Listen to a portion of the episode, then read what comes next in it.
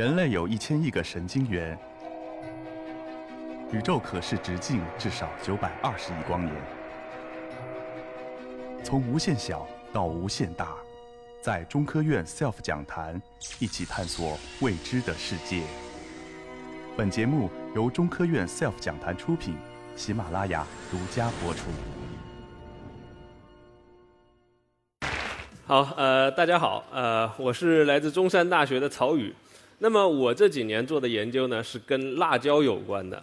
那么我自己呢，呃，我是广州人哈，所以研究辣椒这个话题啊，会让人觉得有点奇怪。啊，一个广州人怎么开始研究辣椒呢？广州人好像又不吃辣，对吧？很多人都问过我这样的问题。但实际上呢，这是一个很有意思的一个话题。为什么这样说呢？呃前面几位讲者的这个演讲哈，呃，有关于自然科学的居多，然后呢，还有一位呃关于艺术的。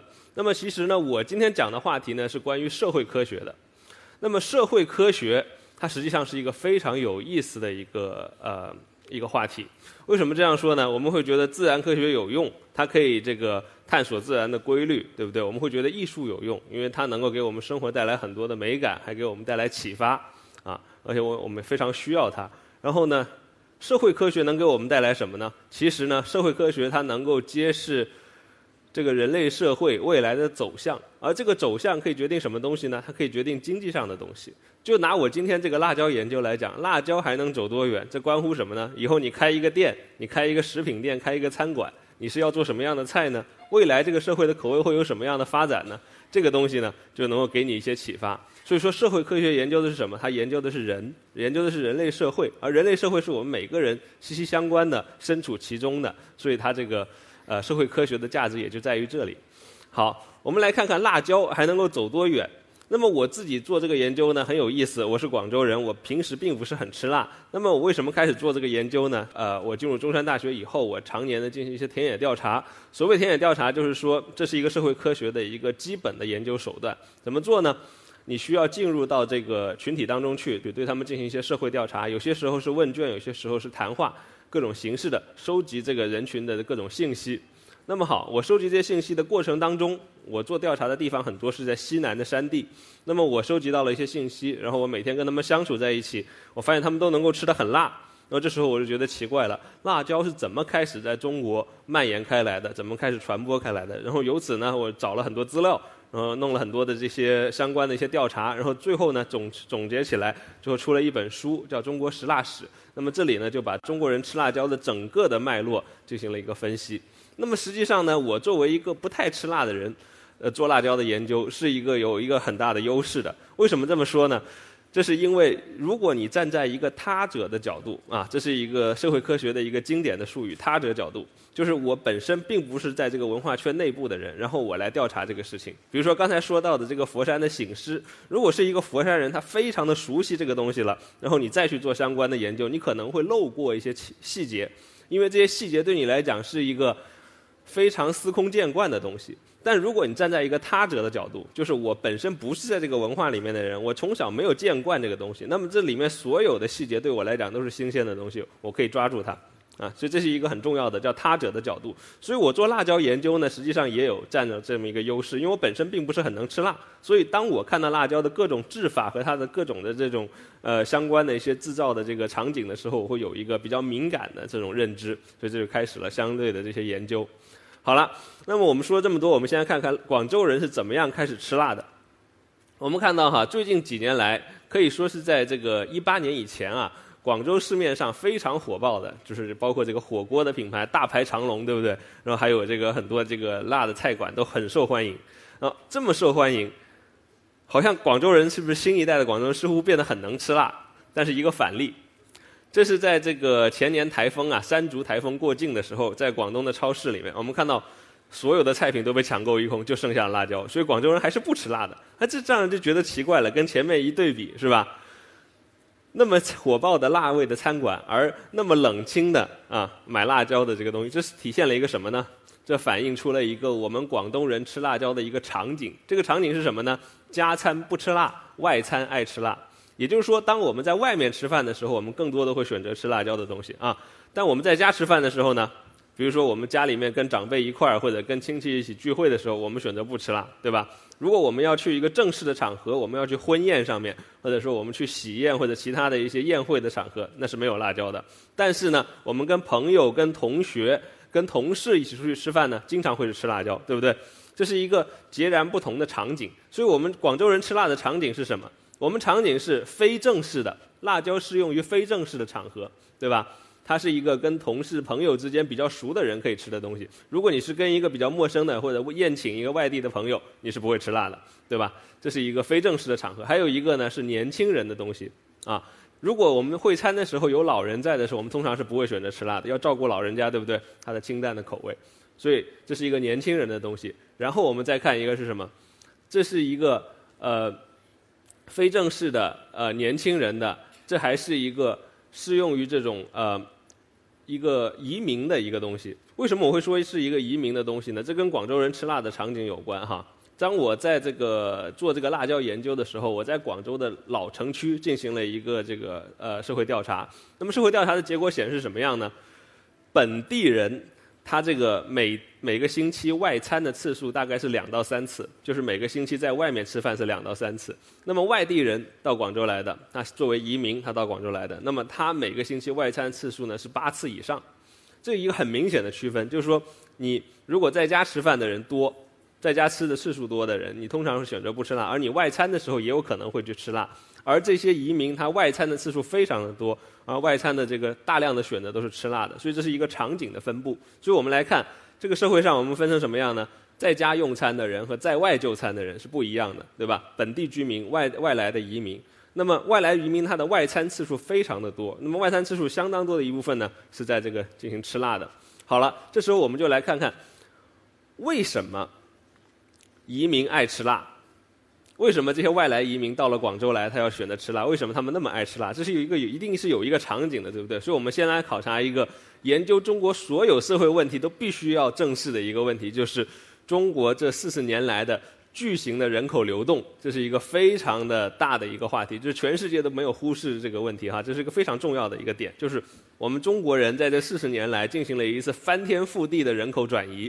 把农村的人口到移到城市里面来，然后把内陆的人口移到沿海地方来。我们来看哈，实际上我们来看移民和辣椒的关系，我们很自然的会想到什么呢？是移民把辣椒吃辣的文化带到我们这座城市里面来了。我们作为广州人肯定会这样想，对不对？深圳人也会这么想，因为广州和深圳接收的移民，大家看看来自哪里，对吧？最初的那个线条啊。广西、湖南、江西，这都是吃辣比较厉害的地方，所以我们会觉得是因为这些吃辣地方人把吃辣的文化带到广州来，他们在广州吃辣，对不对？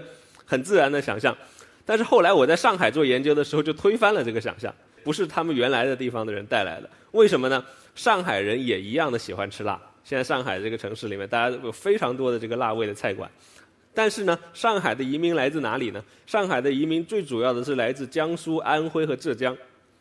而我在调查这些移民的时候，我问你们在家有没有吃辣的习惯？他们说没有，来了上海才吃辣。上海本身也不吃辣，那为什么他们来了上海会吃辣呢？这是一个很奇怪的问题。你在家没有这样的习惯，上海也没有这样的习惯，然后你从家来到上海你就爱吃辣了，很奇怪嘛，对不对？最后我就想到广州的场景，这也是个问题。后来我问了一些这个广州呃广东本地户籍的这些大学生，我来问他们：你在家吃不吃辣？不吃辣。同学聚餐吃不吃辣？吃辣。为什么？这很奇怪。为什么你一起聚到一块儿，你就愿意吃辣了呢？这是一个很奇怪的问题。然后我就对这个问题进行深入的考虑。我发现呢，实际上啊，我们现在城市里面所实行的这种吃辣的文化，是一种叫做城市移民饮食文化的一部分。也就是说，是来自全国各地大规模的这些移民，他聚到城市里面以后，它创造出来的一个新的东西，它不是原来这个城市就有的。它不是原来这里，比如说上海或者广州本地就有的饮食文化，它是一些移民聚集到一起一起以后呢，它所发明出来的一个新东西，它代表的是这些移民背后的迁移的一个历史历史场景。我为什么这么说呢？移民迁移它是有个什么样历史场景的？我们来看看，移民意味着说它从本地它本土。本乡的这个情境下脱离出来，对不对？比如说你是来自潮汕的，潮汕人是有大家族的，对不对？还有宗族的这个关系。那么你离开了潮汕地区了，你来到了广州，你进入了一个移民的场景里面去，你脱离了你原来的那些社会关系，所以你需要怎么样呢？你需要建立社会联系。你需要跟城市里面其他的人建立起这种联系，因为人一个人孤独的一个人，那是很难在这个社会上立足的。所以说，我们需要去建立联系。建立联系的方法是什么呢？对于我们中国人来讲，那么建立社会联系的一个关键点就在于吃辣。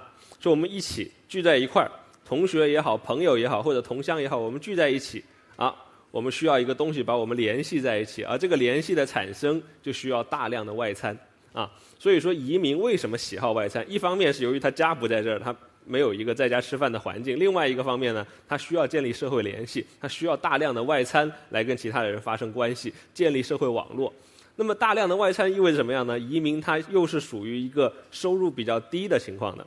移民的收入是比本地居民的收入要低的，那么他收入又低，他又要大量的外餐，又需要他有相当多的花费，那么这时候呢，他外餐的选择会选择稍微比较廉价的呃就餐的这个环境，而大量的辣味菜馆为什么能够廉价呢？因为它利用了工业化的食材，它利用中央厨房的调味，它能够做的比较廉价。为什么这样说呢？时鲜的东西是最昂贵的。为什么昂贵？它需要一个非常短暂的处理的时间和成本，它没有这样仓储和这个物流上的优势。所以说，在大城市里面啊，那些冷冻的或者说经过中央调味的这些食品，它是能够做的相对比较便宜一点。这就是一个辣味廉价的来源。所以呢，辣味廉价和移民的高高量的这个外餐的需求，它联系在了一起，就创造出来了一种城市移民饮食文化。那这一系列的呢，我是当时做了一系列的这个社会调查，包括对餐馆的价格也做了一个调查。那么实际上也证明了这一点，就是经营辣味菜菜肴的这个餐馆，它的价格是比，比如说比粤菜、比这个浙菜这些价格是要稍微低一些的。那么这个更能符合城市这个呃移民的饮食的外餐的需求。那么好了，我们现在再来回看我们城市里面这些辣味菜，它真的是来自那些移民。原生的地方吗？比如说是四川移民带来的，或者湖南移民带来的，实际上并不是这样子的。这些菜肴是怎么样呢？是被这些移民在城市里面重新发明出来的一个东西。它代表的是城市的特征，对吧？它其实际上代表的是一种城市移民的饮食文化，城市移民的身份认同，对吧？当我们把这些东西联系在一起的时候，我们会发现，实际上这创造了一种区隔，对吧？当我在跟这个本地人做调查的时候，我发现一个非常有意思的现现象哈。我在西关那边做调查，我问那些老广州，我说你们吃不吃辣？他说我们一点辣都不吃。然后呢，我说真的一点辣都不吃吗？然后我去厨房看一下，然后我就走到他们厨房里面去，啊，然后一进厨房看到有辣椒酱。那我觉得奇怪了，我说你又不吃辣，你家里为什么还有辣椒酱？其实辣椒酱明显就刚刚才用过嘛，是吧？明显的你还是吃一点辣，那为什么你要强调自己不吃辣呢？他说其实自己不怎么吃，就是买一点，然后就有时候调一下味用一下，有时候会解释一下。他们很喜欢这样解释，但是我就发现一点，就是说不吃辣其实对于他们来讲是一种身份的认同，对吧？他强调自己不吃辣，他强调的是什么呢？我作为广州人的身份我不吃辣，但实际上吃不吃呢？但我问了很多老广州，实际上传统的这个广州的小摊啊，很多时候这个台面上有时候也会放辣椒酱，有时候它也会有一些辣椒的调味，不是说是一点都没有，但必然可能比外来的人吃的稍微少一点，但它实际上还是有的。他一定要强调自己不吃辣，实际上是在强调的一种身份，对吧？那么实际上强调自己吃辣呢，也变成了一种身份，一种移民的身份，对吧？一种移民的认同，就是我是这三四十年来进入大城市里面的中国移民的一个部分。那么我创造了这种传统，这种城市的吃辣的风尚。那么这种风尚变成了一个什么东西呢？变成了一种新的身份的认同，变成了年轻一代的身份认同，对不对？我们可以跟相同年龄或者相似年龄段的人共享同样的食物，而不可以跟长辈共享这个东西。为什么呢？因为我们年龄差的太多，我们所身处的这个场景是不一样的，所以我们有一个这样的区隔。那么好了，它的发生的背景是在于工业化。工业化的背景是什么样呢？我们来想象一下，工业化是怎么样来改造我们的味觉体验的？那么传统的酱油制作，我可以看到，比如说我在这个顺德做调查的时候，我见过他们有很多的酱园，每一个乡镇都有自己的酱园。那么现在可能海天是一个最大的酱园，然后他把许多的这种乡镇的味道都给抹杀了，它变成了一个工业化的集中生产的东西。那么我们可能去想象，就是我们想象当中酿造酱油是一个什么样子，而实际上在工业生产当中酿造酱油是一个什么样的场景？我们可以看一下这个其中的区别。我们有一个最大的前提，就是我们需要供养这些数千万人口的巨型城市，比如说像广州、像深圳这种两千万人以上的这种城市，还有包括像上海、北京这些更大的城市，那么需要非常非常多的去食物去供养他们。那么实际上，是城市化的食物变成什么东西呢？它变成一个。可以保存、可以进行中央调味的、可以廉价的供应的一个东西。所以说，我们去想象的可能是像这个画面上的这个、这个、这个烤面包的场景这样子，自己去烤的，或者说一个师傅在那里操作的。但实际上怎么样呢？实际上是大型工厂生产出来的东西。这就是城市化的一个很基本的一个、一个、一个、一个讨论点，就是我们去如何去供养这些城市，我们的人和土地的关系在哪里？那么传统上，我们中国人是怎么样？是吃这个地方生产的东西，对不对？我们岭南地区叫做什么“饭稻耕鱼”的传统，就是我们吃这个地方生产的大米，吃这个地方生产的这个鱼类这些东西，这构成了我们的饮食。而现在怎么样呢？现在的这个食物是经过数千里的长途运输到这个城市里面来的，城市周围所生产的这个东西已经不足以供养数千万人口了，所以它需要远距离的运输，需要冷冻。那么这时候呢？这些大量的冷冻的、可以长期保存的食物进入城市以后，它能够以一个比较低廉的价格喂养大量的人口。那么反而城市周边的东西变成什么样的？变成很昂贵的，对吧？城市周边的这些新鲜的、能够以比较比较新鲜的状态进入城市、能够保持比较时鲜的味道的东西，它是一个比较昂贵的高价的东西。它已经开始有这样的转变了。这跟工业化时代之前的东西是完全不一样的。我们可以想象一下哈，呃。大家有没有有没有印象？大概是三十年前，我们吃到麦当劳的时候，麦当劳是个什么样的东西？麦当劳是个很昂贵的东西，对不对？三十年前，麦当劳是麦当劳是非常贵的。当时对于当时的中国人来讲，因为当时的中国还不是一个工业化国家，不是一个完一个彻底的工业化国家，或者说高度工业化的国家。那么现在中国什么样呢？现在麦当劳对于我们来讲是比较便宜的东西，是吧？它是很廉价的东西。那么它是一个工业化的产品，也就是说，随着这个国家工业化的程度越来越高，那么也就意味着说，工业化的产品的这个价格会越来越低廉。所以麦当劳现在对于我们来讲是比较廉价的，因为它大量的应用到冷冻食品。那么在过去，它是一个很高价的东西，对吧？那么那时候呢，我们可以比较轻松的吃到这个呃草饲的鸡，或者说这个呃走地鸡什么这些东西。而现在呢，走地鸡变得贵了。麦当劳变得便宜了，这就是一个工业化的一个场景。那么工业化场景它带来一个什么样的区分呢？这就是一个我们中国人对于饮食审美的区分。我们来讨论辣椒还能走多远，或者说辣椒的这个在中国的流行还能持续多久这个问题，我们先要放到一个背景下来考虑，就是我们中国人到底喜不喜欢这样子强烈的味道。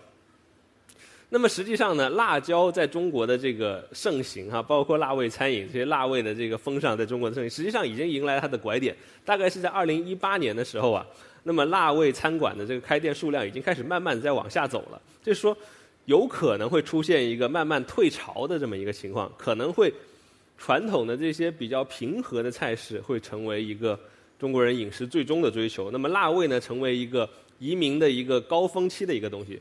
也就是说，随着移民的数量下下降，因为现在中国实际上它这个移民数量已经开始慢慢往下走了，就是能够移出来的人已经移得差不多了。那么，实际上进入中国城市化的这个由原来的最高峰的这个期呢，开始慢慢的往下走，城市化的过程会慢慢的平缓下来啊。这是因为我们这个人口已经基本上已经转移完成了。那么这样子，我们看到一个什么样的情景？吃辣的这个。呃，这个这个情况稍微有所减弱，当然今年又有所提升哈。这个东西实际上是跟经济发展有点关系的。当一个社会它这个经济发展比较好的时候，就比如说经济增长非常旺盛的时候呢，实际上呢它是比较趋向于吃一些比较高价的东西，所以它的这个呃这个调味比较强烈的食品会稍微少一点。那么相反。如果说叫这个经济发展啊，它在走下坡路的时候，或者说经济发展趋势不是很好的时候，或者说大家不是那么富裕的时候，那么实际上调味品的消费会上涨。这也就是我们经常谈到的一个社会学里面一个叫方便面曲线哈，就是经济不好的时候买方便面的人就多了。那么实际上，现在我们大概是处于一个经济不是很好的一个阶段，所以说现在这个区这个阶阶段里面呢，实际上这个辣味餐饮的数量还是有点上涨的。最最近的这一段时间里面，这是跟这个呃经济趋势是有一定的关联的。但是我们不管这个关联是怎么样，我们先来看看我们中国人有一个长期的饮食审美的追求，这个东西是深刻的牢刻在我们中国人的这个审美趣味里面的。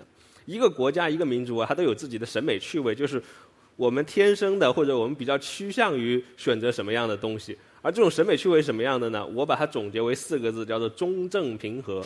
这是这个中国人的这个审美趣味，在饮食方面呢，中是什么意思呢？有适当的味道，对吧？它是适当的。正是什么呢？正是要有本味。比如说，我们经常说吃一只鸡要有鸡味，对吧？它要有一个本味。吃一条鱼要有鱼味，就是它的本味。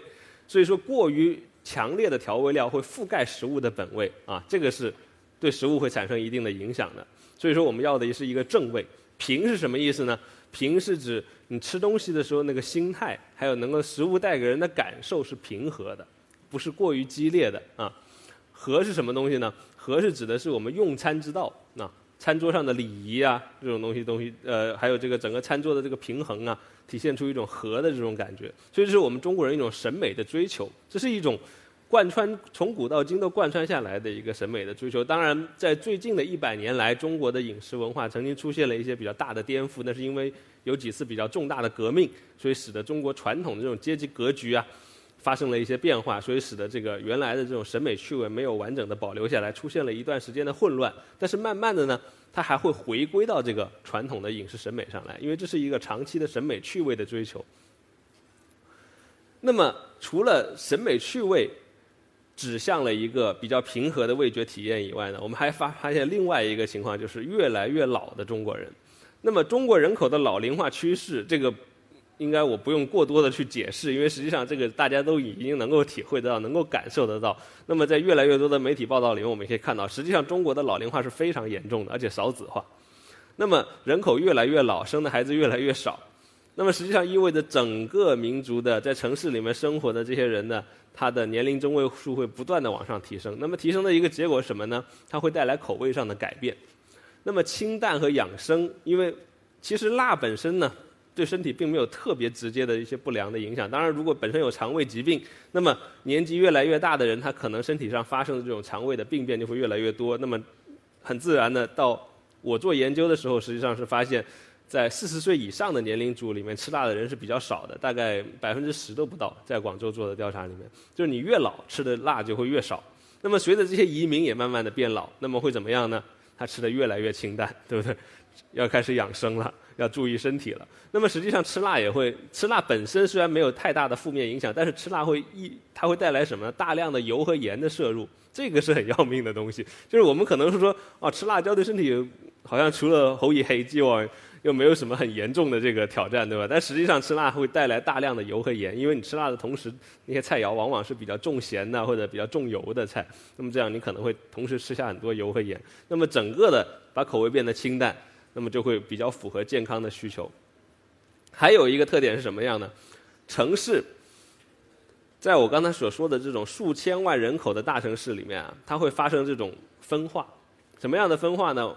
越来越多的人进入城市里面，它城市所需要承担的供养的压力越来越大，需要大量的食物来养活这些人。而这时候呢，本地的手工的新鲜的食材会变得越来越昂贵。对吧？就好像走地鸡，或者说本本地的鱼啊，或者本地的一些河鲜呐，这些东西，它会变得越来越贵。而长途运输的量产的冷冻食品会变得越来越便宜，对吧？因为大量的人口嘛，可以把这个成本摊下来嘛。那么这时候呢，就变成分化，社会就会开始分化。他会有意的去重新寻找划分饮食口味的边界，对吧？我们过去的几十年里面，其实这个边界是比较混乱的，就是。呃，社会的上层、社会的中层和社会的下层都不知道自己该吃些什么样的东西，而现在慢慢的这个分化越来越明显，越来越清楚了。就是经过比较稳定的一段时期的社会的发展以后呢，他会慢慢的把富裕者的这个追求和他的口味跟其他的人分开来，他会做有意的作为一个饮食口味边界的划分。那么这时候呢，我们看到一个社会慢慢的趋向于口味的固定化，那么也可以预想到在将来。城市里面会出现什么样的体验？我自己的判断什么样呢？辣味有可能会开始慢慢的走一个下坡路啊，越来越倾向于老龄化的，或者说呃倾向于这种呃清淡饮食的这些东西，可能会慢慢的越来越受欢迎。好，那么这就是我的今天的跟大家的一个分享。好，非常感谢。